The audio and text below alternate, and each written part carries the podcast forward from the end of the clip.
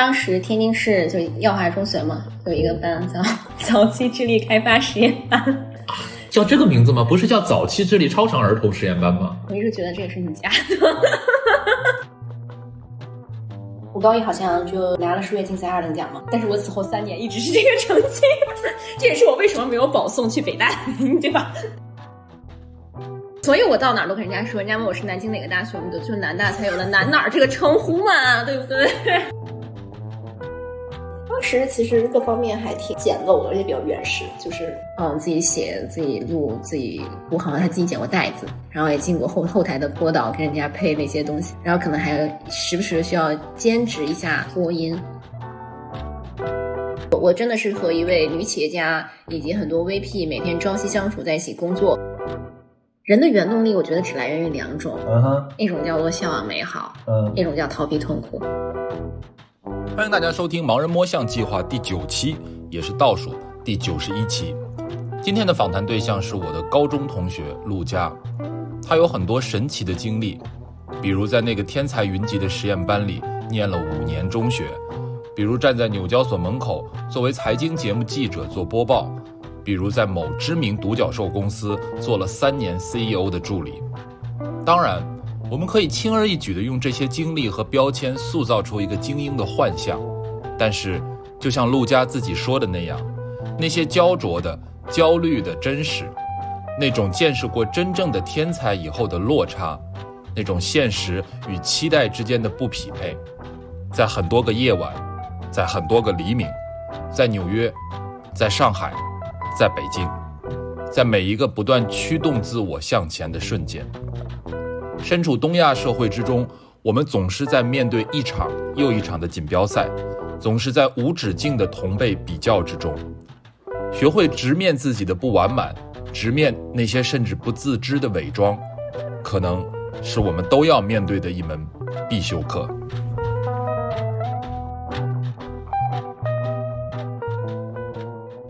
因为我们从来没有这样聊过，所以其实我还真的是挺想听你多聊聊。就是因为我我跟别的被访者，我可能都是说从十年前开始聊起，一直聊到现在，但你就不太一样。我是特别好奇，咱们能不能就从这个智力超常儿童实验班开始聊起？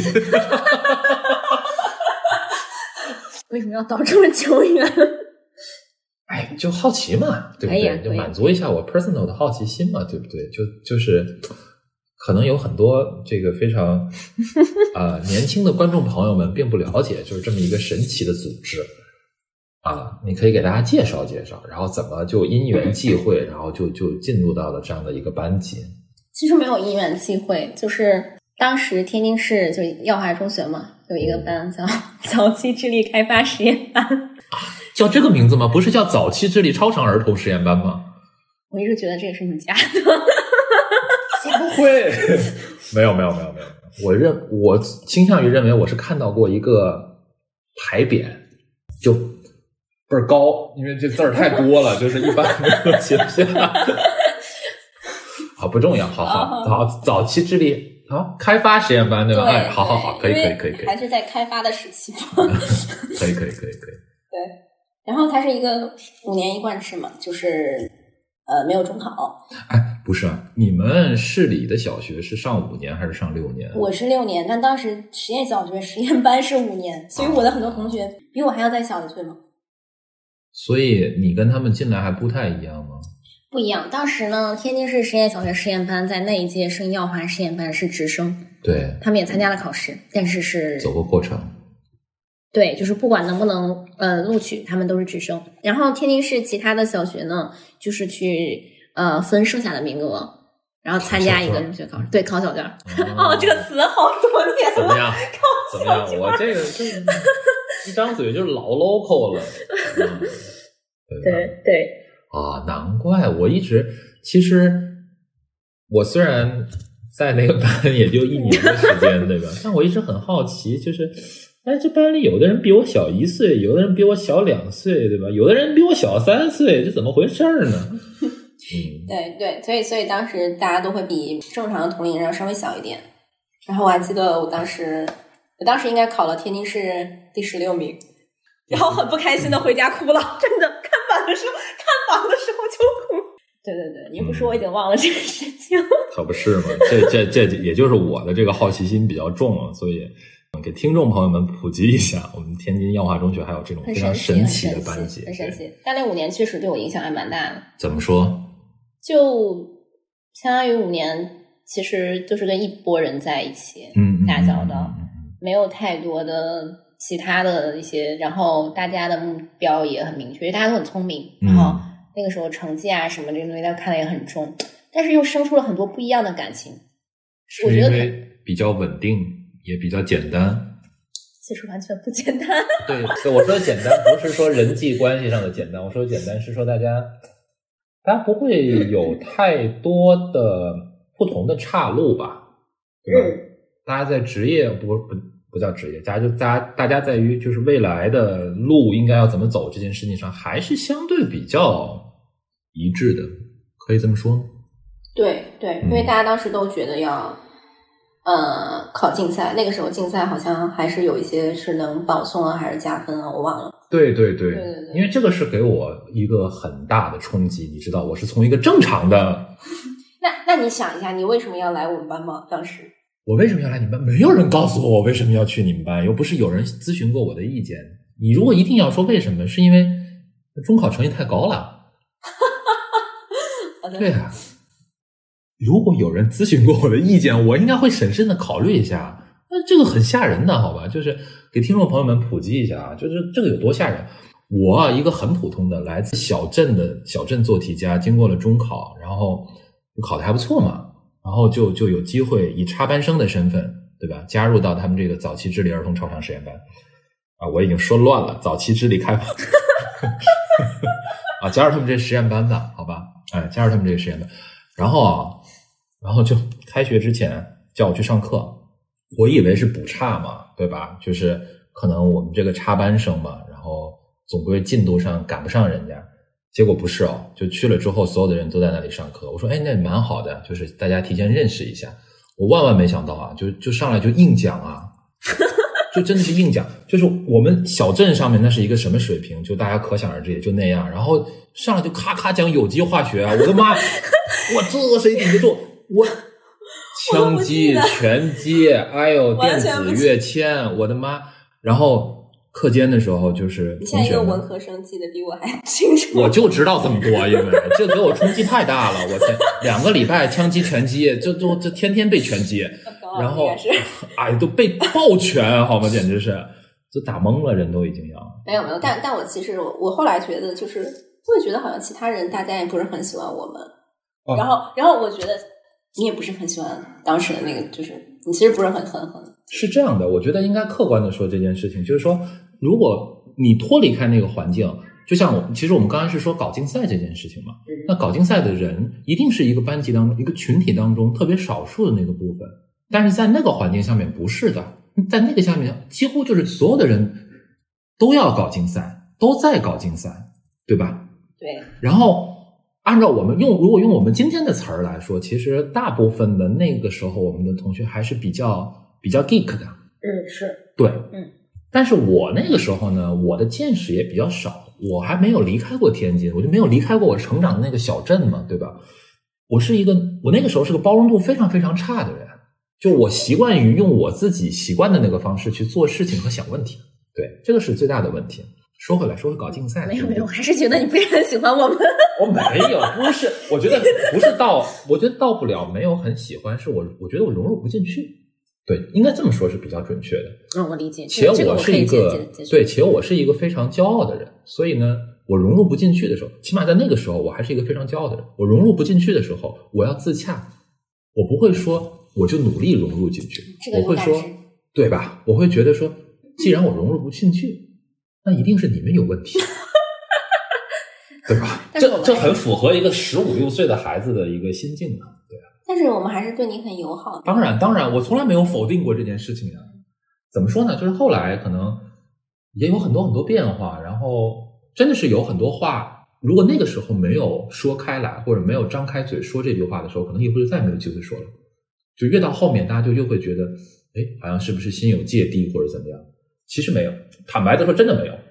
那我相信你能理解。嗯，所以说回来，说回来，搞竞赛，哎，我爱听搞竞赛，这个，这个我爱听。我们给我们文科生说说搞竞赛是一种怎样的体验？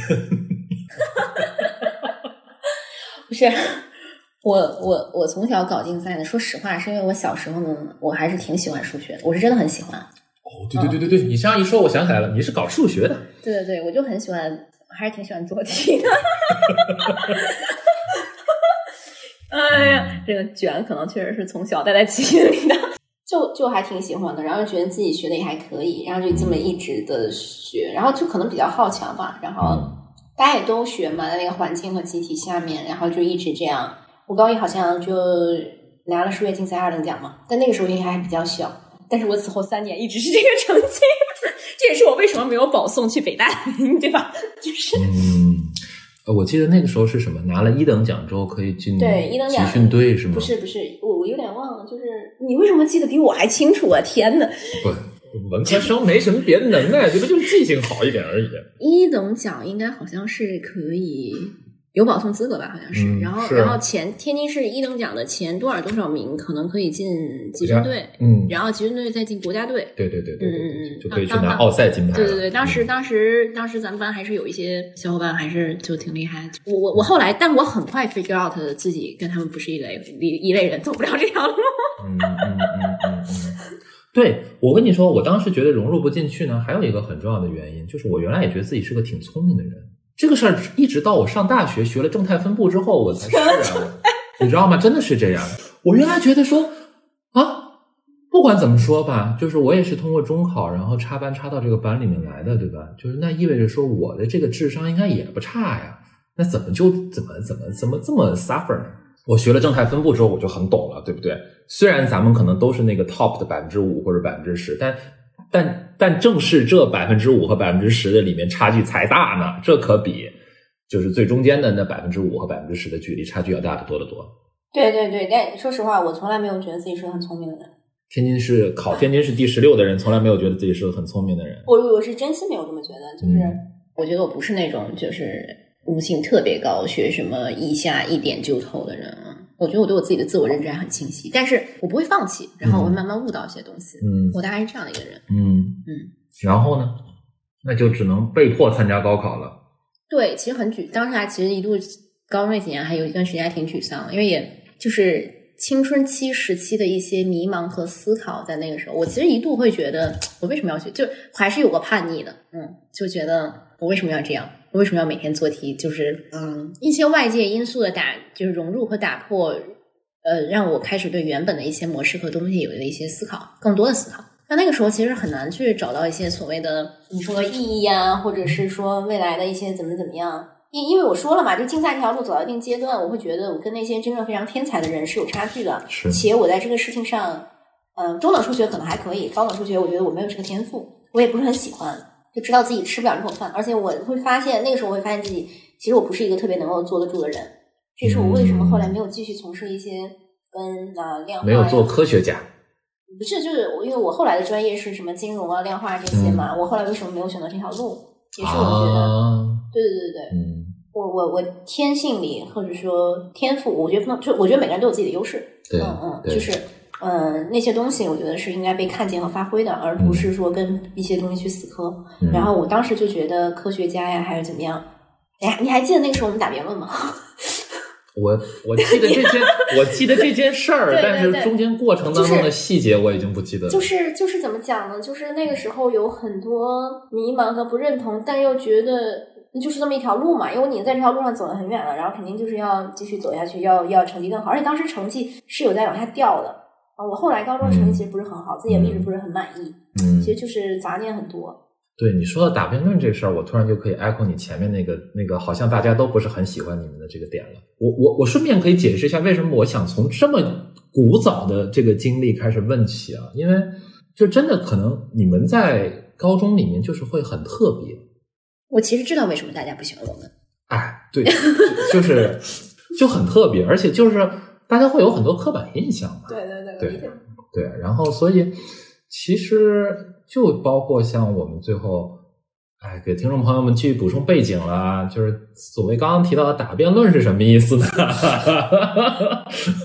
啊，就是我们到这个高二分班之后，我就去毅然决然的去学文科了，对吧？此处不留爷，自有留爷处。没有不留爷，是他自己非常坚定的选择要走。我还记得当时我们的班主任留他留了很久，呃，而且他高一一年应该是我们班的班长。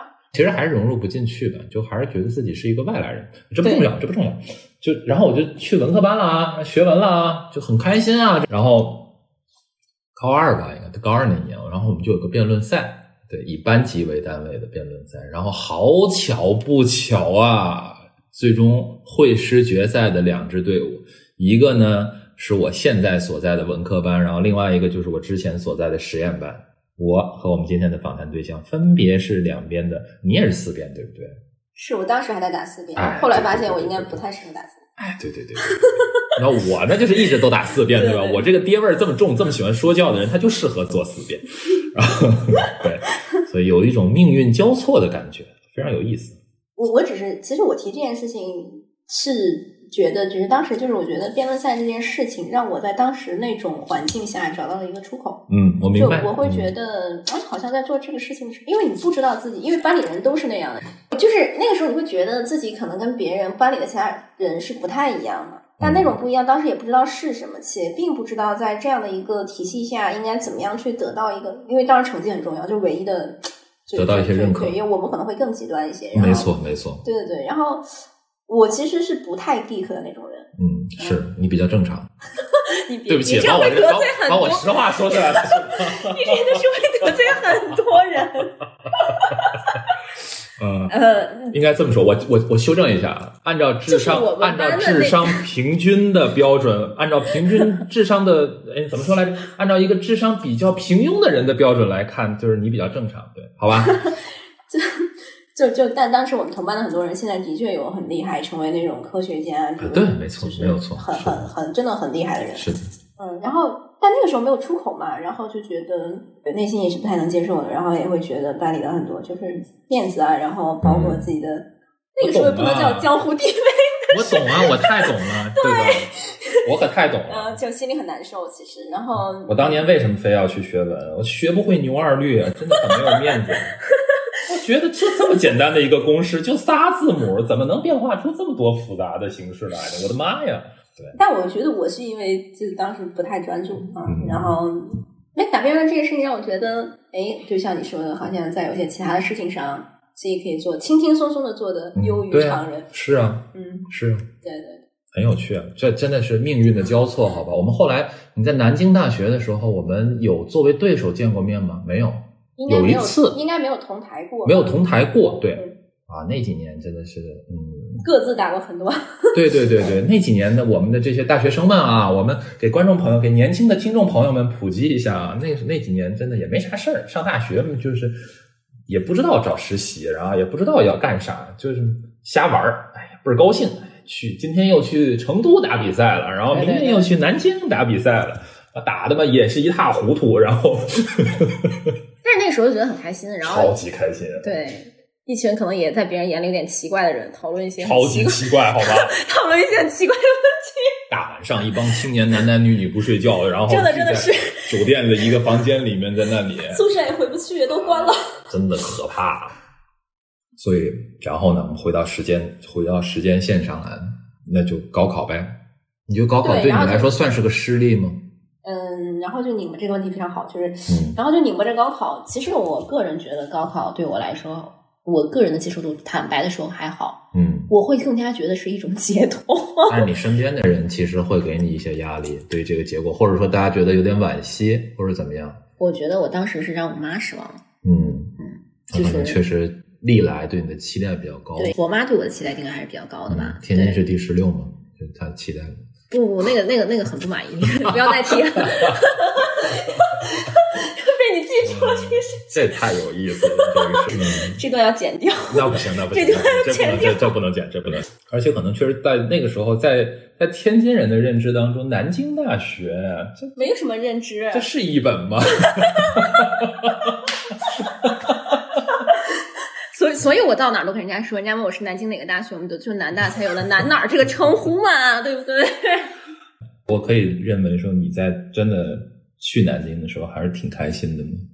我挺开心，因为我会觉得这是一个新的开始，嗯，而且我当时是立定主意说我不想再跟跟高中一样的生活了。嗯，嗯，所以我大学四年确实过得比较比较 happy，比较丰富多彩，比较 happy，比较快乐，就是比较简单的快乐。嗯嗯，比较简单的快乐。何谓比较简单的快乐？除了做题，我好像想不出还有什么叫简单的快乐。没有，就是其实你会发现，后来我意识到，就是大学时候很多人都会在想说自己成绩啊、保研啊、考研啊、找工作啊这些事情。嗯坦率的说，我那个时候其实没有想过这些东西，但是我但是我很但是我比较确定我自己会出国这件事情，这个是我可能嗯刚读大学的时候就已经想好的事情，但我真的没有为后面步入社会、进入社会这件事情、社会化这件事情做太多的准备。嗯然后我现在也会觉得，如果那个时候做了很多事情，一定会比现在更好，所谓的更好啊。嗯嗯嗯，世俗意义上的更好对。对对对对，因为因为在那此之前，我的世界观都是非常单一的，没有办法，我的环境就是一个很封闭、很简单的环境，对，然后你只管做题，剩下的交给天意。嗯，没有了，那我还能坐在这儿吗？呃但你大学学的其实是金融金融工程吗？对对对对，嗯，嗯，金融工程，金融工程学什么呢？在我的认知当中，金融工程就跟数学差不多，就是应用数学呀。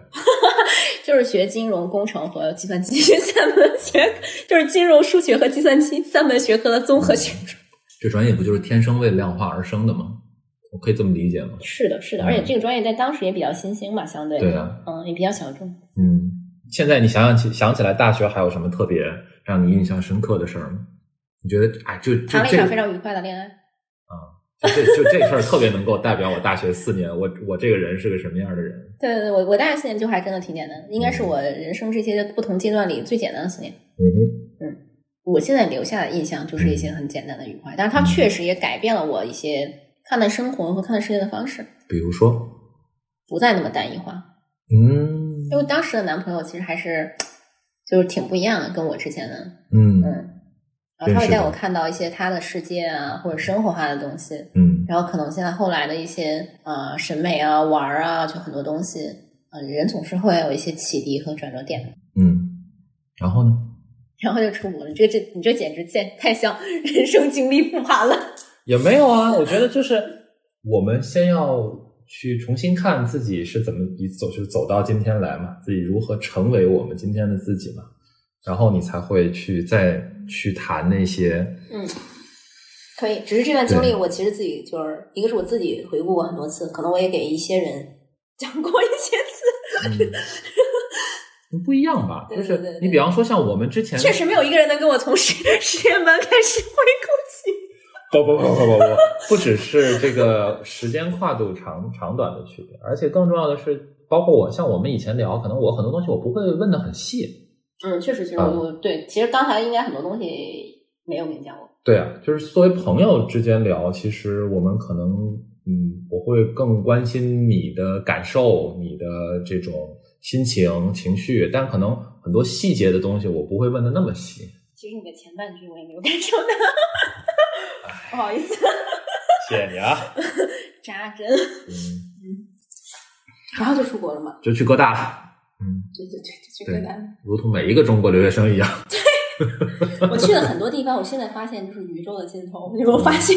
对吧？嗯，学啥来着？统计啊。运筹嘛。哦哦哦，那还行，那还行，那还行学的。学的读的 读的欧尔嘛。嗯，哇，那你这个履历，咱们说实在的，不做量化真是可惜了。很多人都这么说，然后很多人回国，我回国以后，很多人会问我对啊，说：“你觉得这样放弃是不是很可惜，或者怎么怎么样对啊，？”不会啊，我从来没有怀疑过这件事情。为什么呢？嗯，一个是我刚才也讲了嘛，不是不是不想吃数学这碗这碗饭。不是志向和兴趣所在。嗯嗯，且我也觉得这不是我的擅长，就是我我和一些人，因为我后来见过很多，就是可能在 coding 啊，在 beta 这些事情上非常有天赋的人，或者他们很喜欢，嗯我不是嘛，我说了我坐不太住的，我没有办法沉下来去做一些，嗯，就没有很喜欢啊，我就很难做到这件事情里很淘，嗯，然后你也没有那个动力说我要去，你也缺少了一点驱动嘛，嗯哼嗯，所以放弃我我不可惜，嗯，因为其他的沉淀下来的一些东西还是在自己身上。你纠结过吗？找工作的时候？哎，不，应该这个问题应该这样问，就是哥大毕业，咱们的第一份工作是什么呢？太坏了，啊，你这是给我挖坑。我不了解嘛，我就问一问嘛。你这是很了解，你再这么问吧。没有没有，我不了解嘛。对，照道理来说，咱们应该是去一个投行，就？很烦，量化就很烦基金这个剧，，就很烦你这个剧本。华尔街，我也不想按你这个剧本走。咱还是哥大毕业的，对不对？这不去华尔街都对不起哥大。然而，在找工作这件事情，在国外那个时候确实还挺受挫的。你那时候想留在美国吗？想，我那个时候有很稳定的，亲密关系，对 对，啊，其实很想留美国，因为我其实挺喜欢纽约的。嗯，嗯，难得呀，真的挺喜欢。难得听说有一个人挺喜欢纽约的。为什么？我我很喜欢，对，我喜欢那种。我认识的人都嫌纽约脏，哎，恰我我我恰恰我我就是喜欢纽约那种 乱杂糅。这种其中蕴含着这种包生包命力。容，然后那种很每个人都很快，就是每个人好像与你不相干，但又有点相关的那种 OK，自由又有点束缚的状态。嗯就是大家都说美国的，就是纽约的那种 friendly 是很假的那种，但我我觉得还嗯还可以，嗯就对我来说，我我我我不讨厌。然后嗯，那怎么办呢？想留在美国？当时是想的，就像你说的嘛，那个时候觉得自己还可以，然后还不错，然后一路也没有太大的实力在这些事情上，然后从履历上看，就觉得应该 deserve 一个非常金光闪闪的，对，就是当时自己觉得自己应该毕业去投行，然后 去去做 trading 或者去做。对那些东西，但当然没有嘛，就是当时没有一个很合适的机会，你很难说是为什么，但当时会很苦恼，会觉得 why 法斯，嗯 就是呃，觉得为什么各方面也都不错，然后但是可能阴差阳错啊、机缘巧合怎么样的，然后就一直不是很理想。但也有工作和实习，也有在做一些量化各方面的实习。但我说实话，那个时候我就已经觉得自己不适合。对，就是没有那种很 passion，嗯嗯，就是嗯、肯定没有我之前打辩论的那种感觉。然后第一份工作呀，我都知道想让我说什么。我真的不是。首先啊，我必须要澄清一点，我知道你的第一份工作是什么，但我真的没有具体问过，我是真的也很好奇，所以我刚刚不说了吗？就是，我在纽约做过做过一档电台主持人嘛，就做一档财经节目的哎。对对，他就想听这句话。对。我们今天这位访谈嘉宾呢，对，特别的神奇啊！我是很多年之后才知道，你当时在纽约是做一档财经节目。你很多年之后知道的，我不记得。反正起码两三年之后好好吧，好对，可能是你回来之后我才知道的，或者是通过 LinkedIn 或者这就是类似这种，不是直接从你嘴里第一次知道的。OK，对，那很多人都不知道，应该 从来没有讲过。不是，但我觉得这没有什么难以启齿的，被你搞得这么神神秘秘的，好像就是一个非常不是不是，是因为那个时候那个阶段，就是其实还是挺难接纳的。就是嗯。嗯，美国那段经历呢，回国之后我很少讲，嗯。嗯，或者是都会很比较一笔带过，对，或者比较简单平淡，有很多种讲法嘛。嗯。去去去去说这个事情，那个时候就一度有一段时间是很难，是比较难接受的。其实对自己来说也是，因为我走出一个所谓的低谷也花了一些时间，嗯。就包括回国之后，因为现在是可以真的就云淡风轻嗯，去讲很多东西，甚至把它当为一些案例讲到我的一些 咨询里，因为故事最打动人心嘛。对呀、对，然后对那个时候觉得不太不太容易讲，但后来就觉得没有必要再再去讲这个东西，啊，为什么就是这么精彩的故事？我没有觉得特别精彩或跌宕起伏，但的确不太一样。嗯，做过一段时间主播，嗯，就是我是真的，我是真的好奇啊，就是如果你愿意的话，可以跟我们描述一下一个财经新闻的，它是个电台的节目嗯，它是一档电视节目。啊，它是一档电视节目，还要出镜的，你这这说的这么云淡风轻的，对不对？当时，嗯，它是一个电台跟电视都会做的一个公司。然后当时是在电视这边，广播电视这边，然后没有大家想象那么分析，而且国外的一些媒体，它也不是说国外的主流媒体啊，只是是是一档香港的，就是它不是一个国国外的主流媒体，然后。没有国内，大家其实传媒业很多就是分工很细啊，很 fancy 啊，就是你就主持人你就负责去写稿、念稿，然后可能有人播演，就是就分得很细嘛，就那些分工。当时其实各方面还挺简陋的，而且比较原始，就是所有事情自己做，嗯。嗯，自己写、自己录、自己，我好像还自己剪过带子，然后也进过后后台的播导，跟人家配那些东西，然后可能还时不时需要兼台兼职一下播音，嗯，就是广播那边，然后也没有了，其实就是大概就是会在纽交所去录一段很短的一些播报，嗯。嗯，因为公司也在华尔街边上，然后就是然后再回去去写稿，然后到点就是要倒班、要播、化妆、上镜，这听起来很累啊。还可以吧，就是嗯，时间上可能跟一般人会不太一样，然后你可能也没有太多的节假，嗯嗯，因为你要上去去播。哦，我当时正好赶上了大选，啊，OK，嗯嗯，但我当时没在现场，好像但是播了一下，然后嗯还可以吧，脑力上没有很累，因为没有在做很深入的内容，嗯嗯那些东西，嗯。嗯，演员公司也会有很多，也会有一些一一些发展的问题吧，就嗯。然后做做了一段时间，后来觉得还是算了吧，觉得嗯。跟自己想象的或者想要的东西还是比较远，那确实啊。嗯嗯嗯，然后你就决定回国了。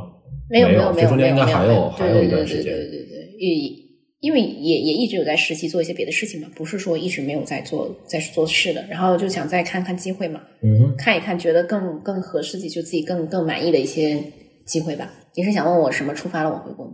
没有，然后呢，就不做女主播了。为什么要加一个女的？不做主播了，对不起啊，重新说啊，不做主播了。嗯，对呀、然后想回到自己原有的赛道上嘛，对，嗯，然后就就在找工作呀，嗯。嗯，就到最后有一次吧，一个机会，然后就是一家 hedge fund，哦嗯，然后还挺顺利的前面，然后当时我还记得我还是跟我当时另外一个朋友，我们两个在面不同的岗位，嗯。然后我们都走到了 final round 嗯那种，已经面了很多人了，然后记得我还记得 onsite 应该在 Washington，嗯。嗯，然后就是要最后的 onsite 嘛，然后每个岗位都是两个候选人二选一，我们两边不同岗位。然后我朋友后来拿到了一个 offer，他现在留在纽约，他现在也一直还在美国，嗯跟他当时的女朋友结婚。嗯。嗯，然后但是当时我没有拿到这个 offer 嘛，我某种程度上看会觉得那是最后一根稻草，嗯，觉得说就回来吧。确实要承认那个时候因为很久的时间，然后一直这样折腾，会陷入人是会陷入一种很大的自我怀疑。嗯，我那个时候是是是整个觉得我人生这么多年对自我价值、自我怀疑、自我体系的一个崩塌的时刻。对于一个二十二岁的人来说，在心智上的挑战还是太大了。而且就我一直都是一个可能偶像包袱有点重，就来自外界，就是我很其实蛮在意外界的一些评价，嗯就是你会觉得可能大家也没有，就 peer pressure 这样说吧，peer pressure 很大，因为我的同龄，我的 peer 都是是啊，很厉害，然后很光鲜，然后来自父母的压力，其实他们也不是压力，他们会觉得是关心，或者或者是期待。对期待。然后我我父母又是那种相对高知，然后会觉得说，那你要总结去想这里为什么？哦，我当时真的觉得，我要是知道为什么，我还 就是，但是自己也会很痛苦。我在美国有过一些很痛苦的瞬间，也会也也有跟父母爆发过一些我到现在印象中非常深刻的争吵。嗯，很难啊，可能站在父母的角度，确实很难理解发生了什么，他们应该做他们就很想问我为什么，说你自己那你自己肯定是肯定是你有问题，嗯，然后你要去总结，就是就是你有问题这几个字吧，就很。呃，我现在首先说，我肯定很知道自己当时的一些所谓的问题，但那个时候真的你没有办法跳出来，然后你也真的确实不知道。这也是我后来可能决定，就是比如说我自己可能会考虑做一些职场方面的咨询等等的一个原动力之一。那个时候是很焦灼的，很焦虑的，然后也很痛苦。但是我又觉得，就是人生自我实现这件事情对我来说非常重要。倒也不是说我一定要去一个什么样的公司，怎么怎么样，就觉得一定要有自己的。那个时候是找不到自己的，所以所以就决定说不行，一定还是要回来。我不知道这样问是不是可以啊，但是是因为潜意识里面你还是觉得说，可能回来的机会会更多一点吧？我说实话，某种程度上讲，这在当时对我来说也是一个不得不的选择。我现在看是，其实我真的觉得命运这个东西是有的，是有的，就是你就是会有一些经历或者什么东西，就是会它会推着你不得不走向一些东西，就可能嗯大家不知道的时候会觉得有些选择听起来就很 fancy 啊，或者你的经历会怎么怎么样。我不知道别人，我只能说我自己，很多时候的一些选择是不得已。啊、当时其实这个选择对我回国的选择来讲，对我来说其实是有点不得已的。嗯但是也会觉得说国内可能更适合我，或机会更多。但当时更多的是不甘心啊，嗯，是啊，对，就是是，而且尤其是不甘心，觉得自己就是那我为什么不行呢？然后回来之后，其实依然迷茫，就回回国并不能解决你这个问题本身。那肯定是啊，对，而且你对国内呢，你也一无所知。对那个时候会发现自己原来其实就很学生啊，很学生气的一些思维。你不了解国内的情况，其实你甚至也不知道回国你要去做什么。你看起来嗯各方面也不错，好像什么都能做，对，但其实也没有想象中的那么好。我觉得这可能是很多海归现在回国 landing 都会面临的一个问题。真的，我见过很多非常好背景，即使在国外已经工作过一些年，他们想回来去 trans，很多会面临这个问题。而且国内跟国外的工作环境是完全不同的，嗯，文化是差异很大。是，确实。对，回来那个时候也不知道做什么，其实先去了一家上海的金融，对我先回的上海，嗯，我在上海待了三个月，然后就是先回。这很符合从纽约回来的应该有的。对对对对对，就然后就现在上海一家呃互金嘛，嗯，然后做了 CRO 的助理，首席风控，因为也很符合我的专业背景。我们给一些未必能够那么轻轻易了解你们这个缩写和黑话的 听众朋友们普及啊，我休息一下啊。互金是什么呢？哦，对对对，不好意思，对吧？我替大家问啊，就去了互联网金融的一家公司，当时互联网金融。啊，你看吧，你要问，感谢你的解释，对，没有问题。不是，哎呀，好烦！真的是，我我觉得肯定肯定很多人反应不过来，互金是什么嘛？对，互联网金融的一家公司嘛，对，做首席风控官的助理嘛。好，感谢你解释。嗯，替观众朋友们就感谢一下。对对对对，嗯，然后呢？不是，然后怎么就做了三个月就不干了呢？实在是没法风控，就像每一家互联网公司一样，就没空的，就就千疮百孔。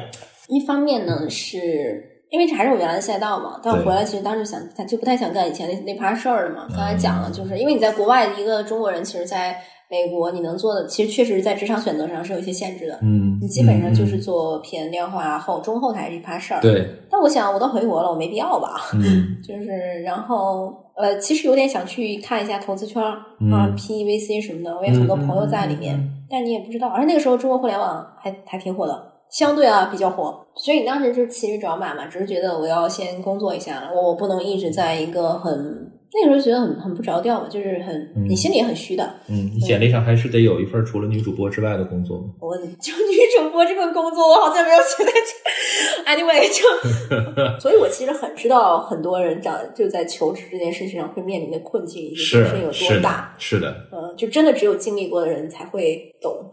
真的是。现在任何一个人来跟我讲。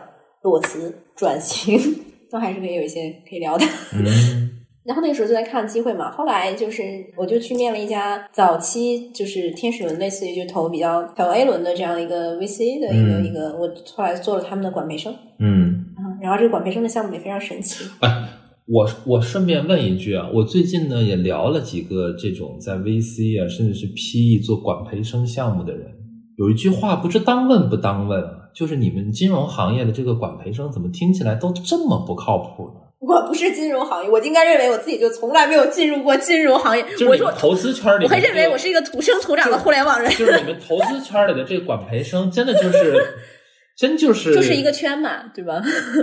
真就是富人家的穷亲戚，你知道吧？就是都是派去做一些特别苦的事儿，尤其是跟投后相关的这些。因为投资这个工作，它就不太适合年轻人。然后我也其实也能理解当时那家公司和设置这个 program 的一个初衷和设想。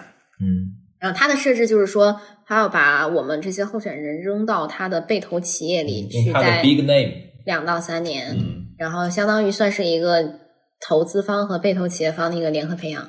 他那些被投企业正儿八经去市场上招人，怎么可能招到这样背景的人呢？嗯，对。不能这么说，太直率了，是吧？不能这样讲。对不起啊，听众朋友们，这以上都是我的个人观点。我很爱我的老板，这都是我的个人观点啊，这都是我胡说八道的啊，就是没有 跟我们被访对象都没有关系的啊。哎呀，笑死了。嗯嗯，对，但是确实是这样一个，哎，真实的还原一下嘛，就是也说明自己当年是没有任何职场和社社会的经验的。这个年龄是很正常的。没有，但真的真的不是。我现在真的觉得现在年轻人很厉害，就是。我只能说，我是一个很普通的人。我们那个时候对于信息的获取，包括我觉得哦，这倒也是，确实时代对于对啊，大家对于 VC 是干嘛的，投后是干嘛的，然后对吧？我当时我作为朋友，我能够得到的信息只是哦，你去了一家很厉害的 VC，对吧？我一定没有这样讲，对吧？我以为我不是很厉害，这个是我自己本来就知道这个很厉害，因为我像我都听说过，那肯定很厉害，对不对？就是不然我这个。圈外人我也不应该听说过，但是你说具体去里面做什么，是做投资经理还是做投后，我是没有任何概念的。我觉得去 VC 嘛，那不就是拿着那个 LP 的钱去给他花嘛，就我我坦率的说，我其实跟那家投资公司的关系不是很大，因为后来其实还是企业方在一直嗯培养我，或者我们在一起工作，然后我我和我和资方的接触和联系，可能就仅限于每年的董事会。但没有没有，但还还是还是跟资方有过一些交流的，就是呃，anyway 吧，这个经历确实可能也有点神奇，一般人不太会有，所以我就去了一家当时哎蛮有名气的独角兽的呃企业。然后，然后创始人，咱就别说行业了，就是你这个一一旦说出来，太容易定位到是创创始人也有点名气。太，咱别说行业，就独角兽，好吧，互联网独角兽啊。然后，然后当时过去的 title 应该是 CEO 助理。嗯，这就跟助理干上了，真真是费劲。你现在回过头来想，真的是职场经验少。我当时就觉得不是吧，不是吧，就真的是就回国就开始就就转运了是吗？就就直接 CEO 助理这么 high level 吗？大家不要误解，就是 CEO 助理他跟董秘不是一个角色。对，当时就不懂嘛，就对于职场的很多东西，就是你们那董秘真的很厉害，董秘是真的很厉害。是啊，当时咱就觉得 CEO 助理那那高低也是个高管呢，他就总讽刺我。你别这么说，我当时真的觉得 CEO 助理是高管，我大概是在嘲讽了大概一二。大概十十一二个月之后吧，我我我有一次，我我我我研究了一下，好像确实，嗯。但但是有一说一，就是我我觉得我在那个年纪能够很贴身的一线的接触到那个那个 level 的 CEO，然后我们在一起工贴身工作，然后他真的会就是每天学到很多，学到很多。就是我我真的是和一位女企业家以及很多 VP 每天朝夕相处在一起工作。我是看到了很多一线的情况和对真实企业的一些运营的东西，我的体感，我现在会觉得这其实是我这几段经历里带给我最大，但同样也是最多 up and down 的这样一种。那肯定的。的一段经历，还还是我我现在看会觉得挺感谢的，但当时因为在处理一些事情的时候，可能也觉得挺纳闷的。那肯定就。好，我们差不多在三十岁这个时间再回过头去看，就就是你当然你很难去追求一个什么东西啊，有时候真的就是机缘巧合，你能够在一些更 high level 的人身边去工作，或者去观察他们怎么这样子去工作，这是很难得的一个事情。就是这跟对吧？大学一毕业你就进厂打螺丝，进大厂打螺丝啊，进互联网大厂打螺丝。就真的还是很不一样。是的，是的，而且我发自内心其实蛮感谢他的，就是嗯，挺宝贵的一段经历。其实我的经历是说，一方面呢，你会有个祛魅的过程。我不知道你是不是这样，就是原来在我的，在我有机会跟大人物一起工作之前，我原来想象当中大人物那不得是天天啊，无时无刻不在看财经新闻。啊，这这美国又打哪哪哪哪哪哪又开战，会不会影响这个外汇的这个这个汇率啊？会不会影响咱们这个生意？我原来呢总觉得就是说，就高管就是这样的，就就应该是这个样子的。然后呢，后来接触了一些人之后，发现哎，其实不是嘛，他们也刷抖音，也刷那个快手。然后，但是我我会觉得你刚刚讲的这两面都是存在的。对，就是他既是一个会每天去去就是敏感度很高，对于社会那个。就你刚刚讲的两两个两个场景，在他身上是可以统一无缝衔接、统一的，就都是真的。对，是的，是的，是的。我是接触了，就所以这个对我来说呢，是一个呃祛魅，然后之后回过来，再反而觉得说，OK，这这才是一个更真实的人。就这个是我自己的一个感触吧。然后再有一个，就真的是确实是会学到很多工作方法层面上的东西，就这是很难用。坦率的说，工作方法这个我没有太大的感受。因为是这样，就是嗯，我我觉得方法在独角兽时候对对对，就是这个，就是我想讲，就是我觉得，因为我觉得方法这个东西，所谓工作方法这个东西呢，就是大家知道，就是所谓的创业企业，就哪怕到了独角兽的级别，对，它和真正所谓的大公司、大厂还是很不一样的。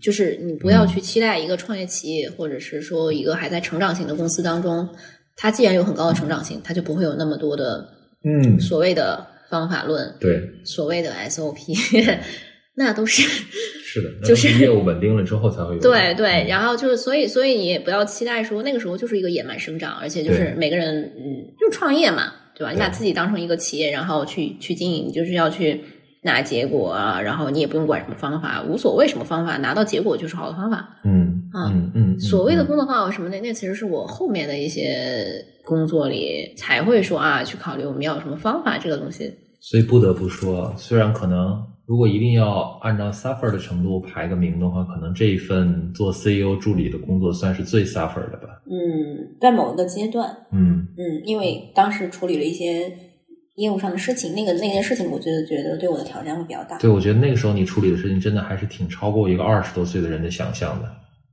嗯，对我，但我我是的，我觉得这个事也跟成长经历有关。就学生气还是比较重，我觉得嗯那时候你处理的很多东西就是真的挺江湖的对对对，啊。我我现在学生气可能也还比较重，就是还是就是怎么讲呢？就是书生气还是会就是其实我觉得还是挺难想象。比方说，如果是我有时候会想，如果是我，比如说二十二十四五岁的时候，你让我去处理跟底下的这种，一些地产啊，然后包括一些 C 端，就是面临一些 C 端和 B 端的一些东西。对啊，嗯，就挺难的。对对对，挺江湖的。嗯，这对啊，就很江湖，而且他们都是老狐狸啊，对你怎么可能搞得定呢？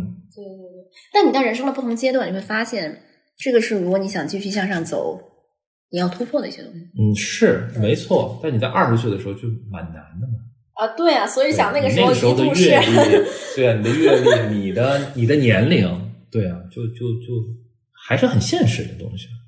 对，因为从小可能不在那个环境里，所以处理那些事情就不是我的所长嘛。嗯，但反过来说，就是我刚刚想说的意思是说，虽然可能嗯某些时刻或者说某一段时间里面，就是那份工作是最 suffer 的，但你现在回过头去看，其实可能那份算是学到最多的吗？它它让我整个人的域变得更广，就很多就是弹性吧，嗯。或者是那种很多维度的一些阈值都会比嗯，可能比一些同龄人应该要，我自认为要高一些。嗯嗯嗯嗯，承受力，包括很多事情的处理吧，然后忍耐力啊，然后包括很多看事情的一些方式，然后角度、嗯成熟度吧。嗯哼嗯嗯，然后呢？然后后面就比较平淡无奇了。不是啊，但是你走的时候可不是，对你当时我记得离职的时候还是挺挺决绝的，对吧？老娘就不在这干了，就对吧？你这没有任何前途啊！就我在这是干你，这样讲，你你就是你现在这个特别像我面试时，每一个面试官到后面几轮大老板的访谈问题，没有吧？我就是他就会问我，他就会问我说，当时那样的一个选择，为什么后来选择了那个路？你是怎么想的？就是你在职业上的一些选择，当时为什么不留下继续做？因为其实如果留下继续做，应该有向上，就是可以在真的进入到管理层的这样的一些机会。没有吗？有有有，其实其实也有这个机会的。啊，那你为什么不留下去？对对对对，就很多人继续就是会问嘛。对啊，嗯，我很坦诚的讲，是因为我觉得我自己当时的能力是不够的。就是那个时候，我如果想继续往上走，我一定是要有更大的 scope，然后要去真正去做一些业务。我嗯我一直是做，然后呃、插一句，我当时就是也在做了一些横向的事情。我那个时候就开始做商业分析这些嗯领域的东西，嗯然后帮公司嗯做了一些精分啊、商分的东西。那个时候，如果想再向上走，请问精分是什么意思经营分析啊？和商业分析，对对对对，我怕有一些听这个听众朋友们不太了解啊。嗯经经营分析啊，不是精神分裂，精分好吧啊，精分。但嗯我我我认为我当时我自己当时是完全没有一个能力可以讲说自己做一个领导一的，嗯而且是关键是那个时候是没有那个自我迭代能力，说我可以自己把这个东西。但你潜意识里面想去做一个，想做想做，我非常想做业务，这是我一直以来的一个在职场上的矛盾点。但实事实上，后面你做的几份工作，还真就是一直都在做横向。是的，是的，而且我其实是在最近一年以前左右吧，时间把这件事情最终想明白。咱还是书生气太重，做不了业务。也不是啊、某种程度上你要这么讲也对。嗯，我，但是我后来觉得这个本质是说，你是要把你的优势发挥的更长，还是要去补短啊是啊板的问题？是啊，且呃，如果从我的终极我对自己的期待来讲，我觉得很多事情不一定是要由自己亲自去做一件事情来论证嗯说我具备这个能力，没这个必要。嗯嗯但当时是觉得，因为我我我还记得很清楚，我当时要走之前，我其实跟我的资方的一个 HRD 聊了一下的，我就想问他，然后我当我记得我当时问了他一个问题，是说，因为我觉得可能在原有的公司人才密度不够，然后自己没有特别多的输入和学习，你们互联网人真会讲话，人才密度不够，哇塞，点亮了我今天，我真的第一次听到这种说法，非常的 positive。我没有办法接他的话，他会 他会他会，我觉得我就这期播不了，我会死。他让我得罪了很多人。嗯呃，就 anyway，就是自己觉得当时想要一些输入，好像觉得很难得到，因为 CEO 很忙嘛，他不可能就这么细的会带你啊，会去看你。大家不要有这种不切实际的期望，觉得别人应该教你，这这个职场里没有这个。所以那个时候有点纠结，就会就会想去问资方说，那一次就是那下一步他建议我怎么走，或者是说我再大家聊一下。然后我那个时候可能心里就会觉得说自己想有过想要说未来创业啊或怎么这种想法，但那个时候是非常非常懵懂且就是哪儿也不挨哪儿的一个状态。然后我还记得他跟我讲了一句话，我到现在都记得。他说：“我你还有这种想法，你还有说让别人告诉你说要向别人学习，让别人带你这样的一种想法在的话，那你永远都不适合创业。”哦，这句话我印象非常深。嗯那个时候你才二十多岁，但是那个这句话当时对我的冲击是非常大的，然后我，嗯所以我此后就一直在去寻找一些自我迭代的方式，就是嗯呃，这个稍微可能扯得有点远，就是说回就是刚刚那次职业选择，然后其实就是觉得如果去做一个领导力的业务，自己是没有这个能力的。企业创业企业对一些呃速度啊拿结果的这个东西都会有比较高的要求，我完全可以理解公司的诉求。那自己又觉得到了一定瓶颈，说实话是到达是我自己到达了一定的瓶颈。嗯那真正很厉害的人，其实应该自寻出路嘛，或者是自己在向去向上突破。那当时自己是不具备这个能力的，嗯是需要向外求一些所谓的输入的，所以那个时候离开，也就很自然而然的有了那下一份工作的选择的原因，我就是去了一个大厂，嗯，去寻求那些所谓外界的输入和方法论的东西，想看一下真正的所谓的正规军是怎么走的。对对对，正规军这个词儿用的特别准确对对，，我我一直之前其实是靠泥腿子自己自己搞。对对，大厂啊，听众朋友们，正儿八经的大厂啊，在北京啊，但后面就比较乏善可陈了。是吧？嗯，在你刚去，对，咱们说第一大单一一号厂啊，一号厂，一号厂，好吧？看来是做过是做过不同厂的女工，的确是进入过不同厂的女工。你在一号厂是干啥呢？啊，你招进去就当数据分析师招进去的，我不是数据分析师，商业分析师，对战略还是什么商业分析师。？OK，其实商业分析呢，主要就是去做一些报告，嗯就是基于数据去发现、嗯做一些洞察，嗯做一些项目，产出一些结论，希望能够基于数据推动业务的改革。当时呢，其实我当时去就是想要获得更多专业上的成长，嗯，求人得人，我的确得到了。嗯我的老板当时是一个专业度很高，嗯，很伤分的人嗯嗯嗯，INTJ。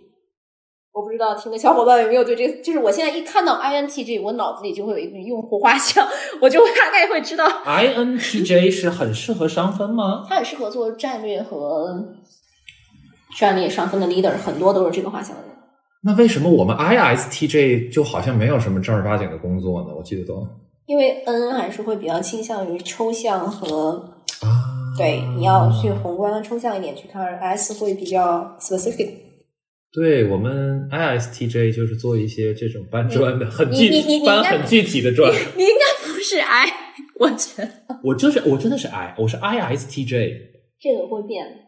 哈，但我反正这么多年了，我没有觉得你是一个 I。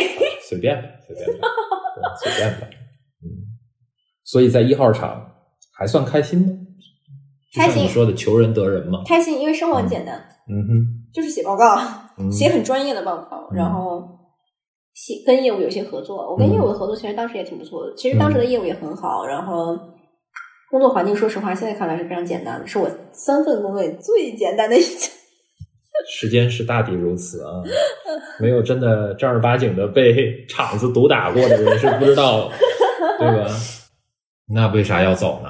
好呀，就是不落地，呃，对，因为想做业务嘛，嗯，很直白的讲，更想做业务，嗯更贴近。那个时候想做业务的野心，就是和那种心思就已经盖不住了。而且那个时候甚至想说，那个时候消费品牌很火，嗯，很想做一个自己的品牌，但当时也觉得不靠谱，就是没有这个能力。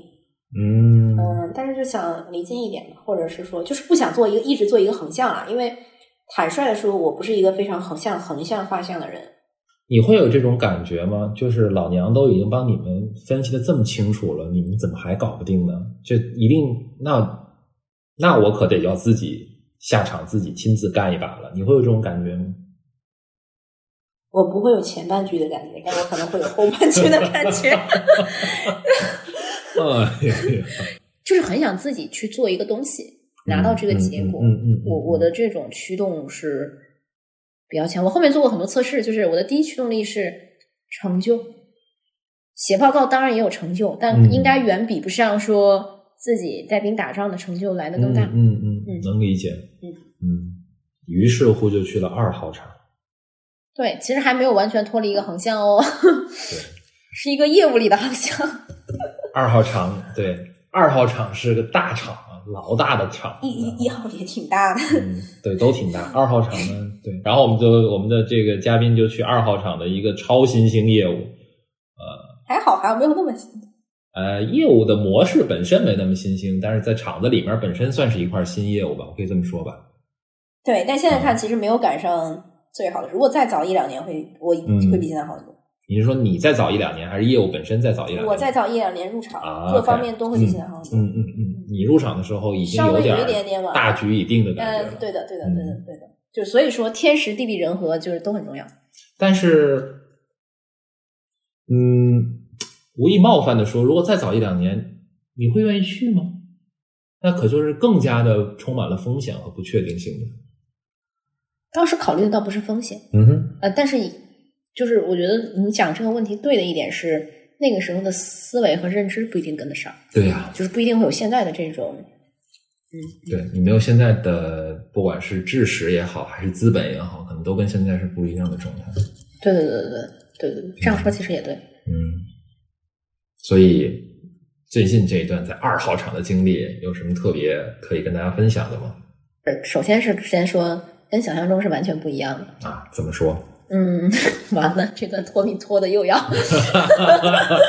啊，哎呀，嗯，就是去之前一定有很多期待嘛，新的业务，然后感兴趣的领域，又是嗯感兴趣的岗位。嗯你是觉得就是可以给大家讲一下，就是一亲手操盘一个赛道。那倒也不至于，就是一号场呢，我是在一个真正的横向，嗯呃，就是不是在业务团队下。现在二号场的位置是在业务团队下的横向，嗯且手里有一定的资源。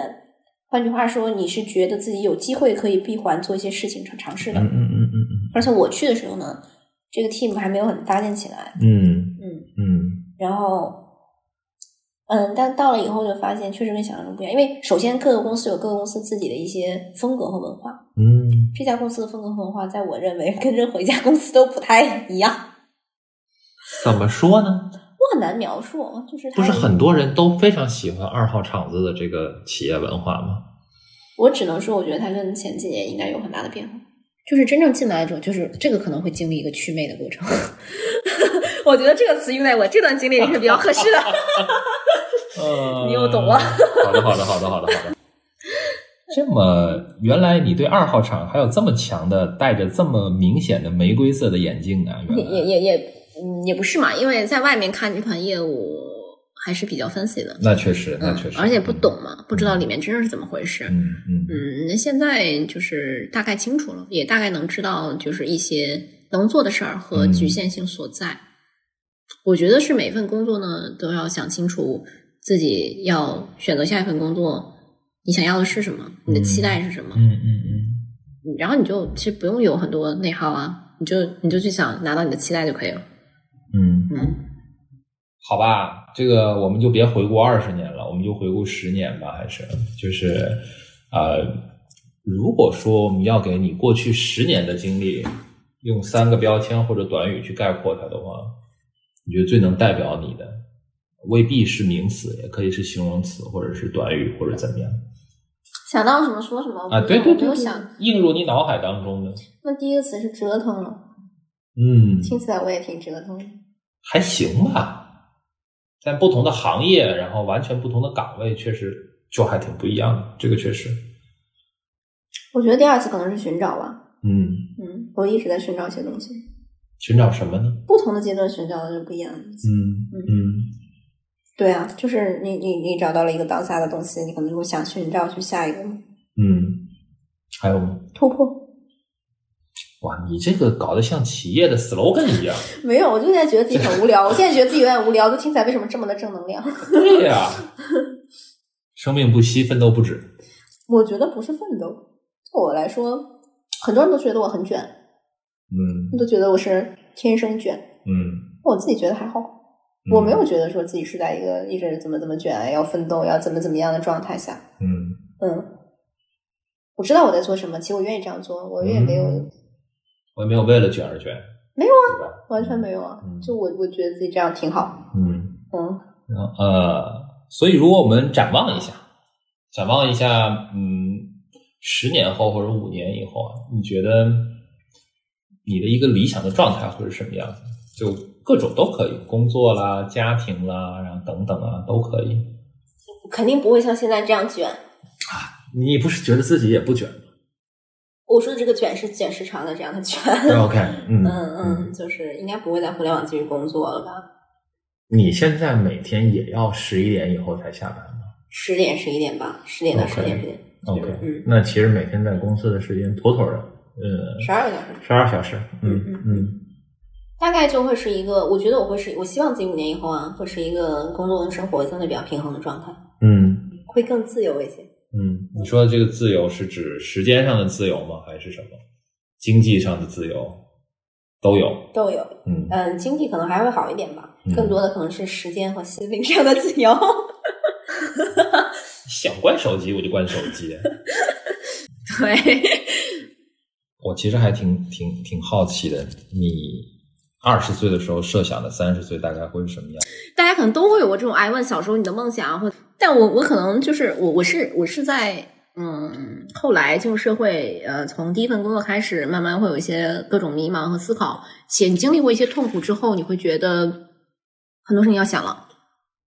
就是你的有些东西，人的一些社会化的东西是被一些事情会一瞬间点醒的，嗯然后你会进入另一种模式。你比如说，那可能 N 年前和那个资方的 HRD 那次聊天，就是他跟我讲说，如果任何时候你都还想说通过外界的输输入来，就你就不是永远不说创业这句话，不可能会一直就我不一定这个事情会一直记在我的脑子里，但它会时不时的出来。所以我一直在此后的这些年，我又一直会去想说，那我还要怎么样去，就是我不同的阶段要做什么样的东西，我要去嗯迭代或突破自己的哪些哪些事情，就一定会遇到新的问题。那遇到新的问题，你的解法是什么？你不可能什么都会，嗯对？吧？当然，就是自我的一个迭代和精进吧。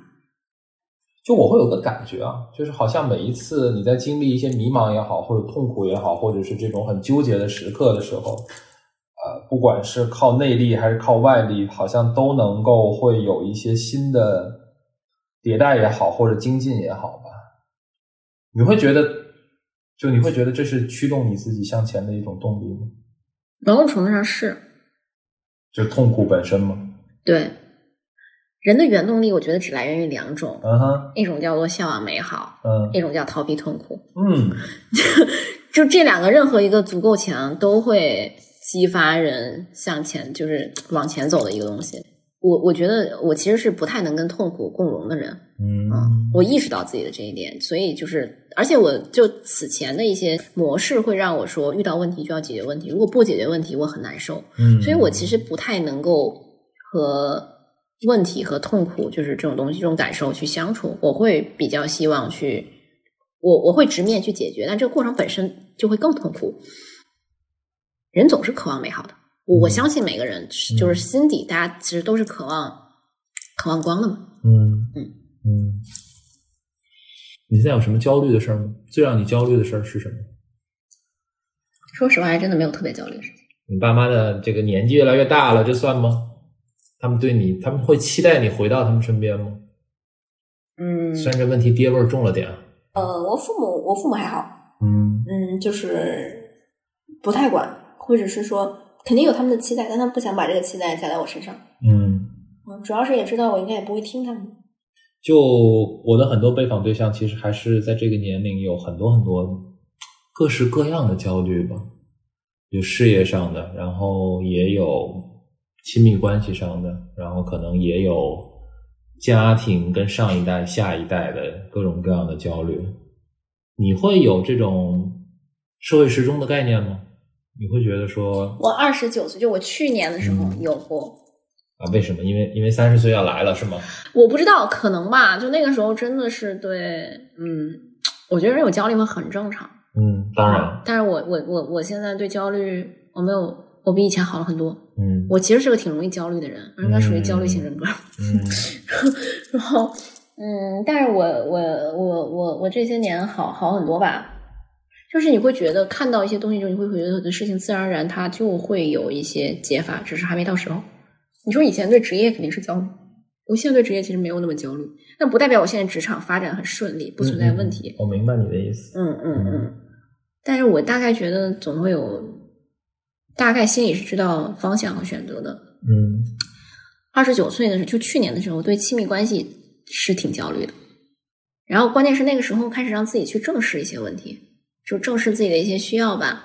啊，我以前觉得无所谓，正视自己在情感上的需要吗？在亲密关系上的渴望，为什么？为什么你以前会觉得无所谓？嗯，也不是无所谓，就是觉得不是那么的重要，或者回避吧，嗯，可能是一种下意识的回避。那当时不一定这么觉得嘛，是因为觉得麻烦吗？下意识的回避。是因为觉得恐惧。我觉得我是一个内在其实有很多不相信和防御的人，但我现在也还好，还好的意思是指说也没那么急。不是急不急，嗯就是我比二十九岁的时候多了更多的相信和笃定。二十九岁的时候是觉得不相信、害怕又渴望，嗯所以焦虑。现在是就是我刚才讲的那个状态。所以你不觉得这个故事从智力超常儿童实验班开始讲起，还是很很棒的嘛？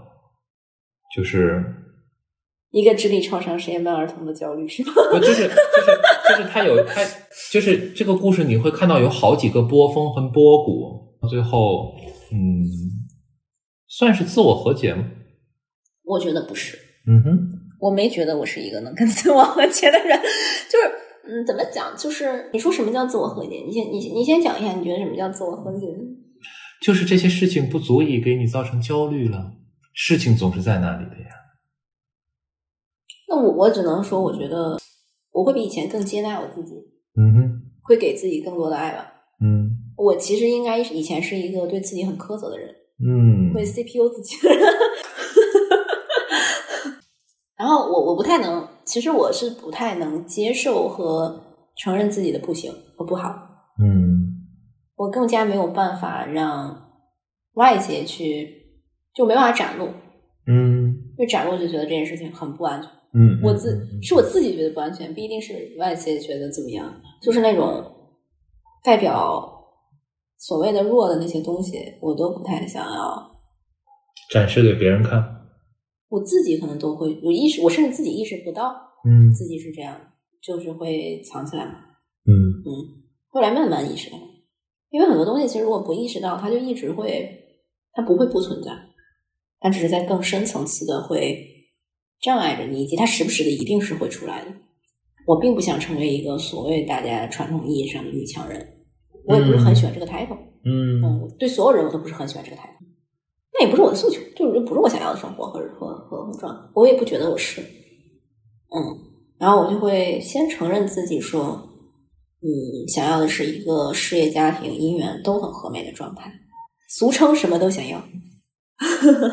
也很正常。嗯嗯嗯。嗯哎，但是我觉得，当我找到那个东西是我真正渴望的之后，我就会觉得，我可以先承认这个东西其实你需要吧。嗯，那你以前可能都不愿意承认。不太承认，嗯或者是不想去，就不不会想要去看这件事情。嗯嗯，也会觉得事业啊、工作啊，一直这么做，跑得更快，走得更远，赚得更多，不是很好吗？嗯，也很厉害啊，是啊也会有很巨大的成就感。是啊。嗯，就是多胚胎对吧？的成就感要比荷尔蒙的这个，然后后来就证实了这件事情，但是还是很恐惧，恐惧的点在于，就是觉确实也觉得自己可能不一定得得到，确实有这种害怕得不到的感觉吧。嗯，正常。对，任何一个人在面对亲密关系的时候都是一样的。亲密关系本来就是挺恐怖的一件事情。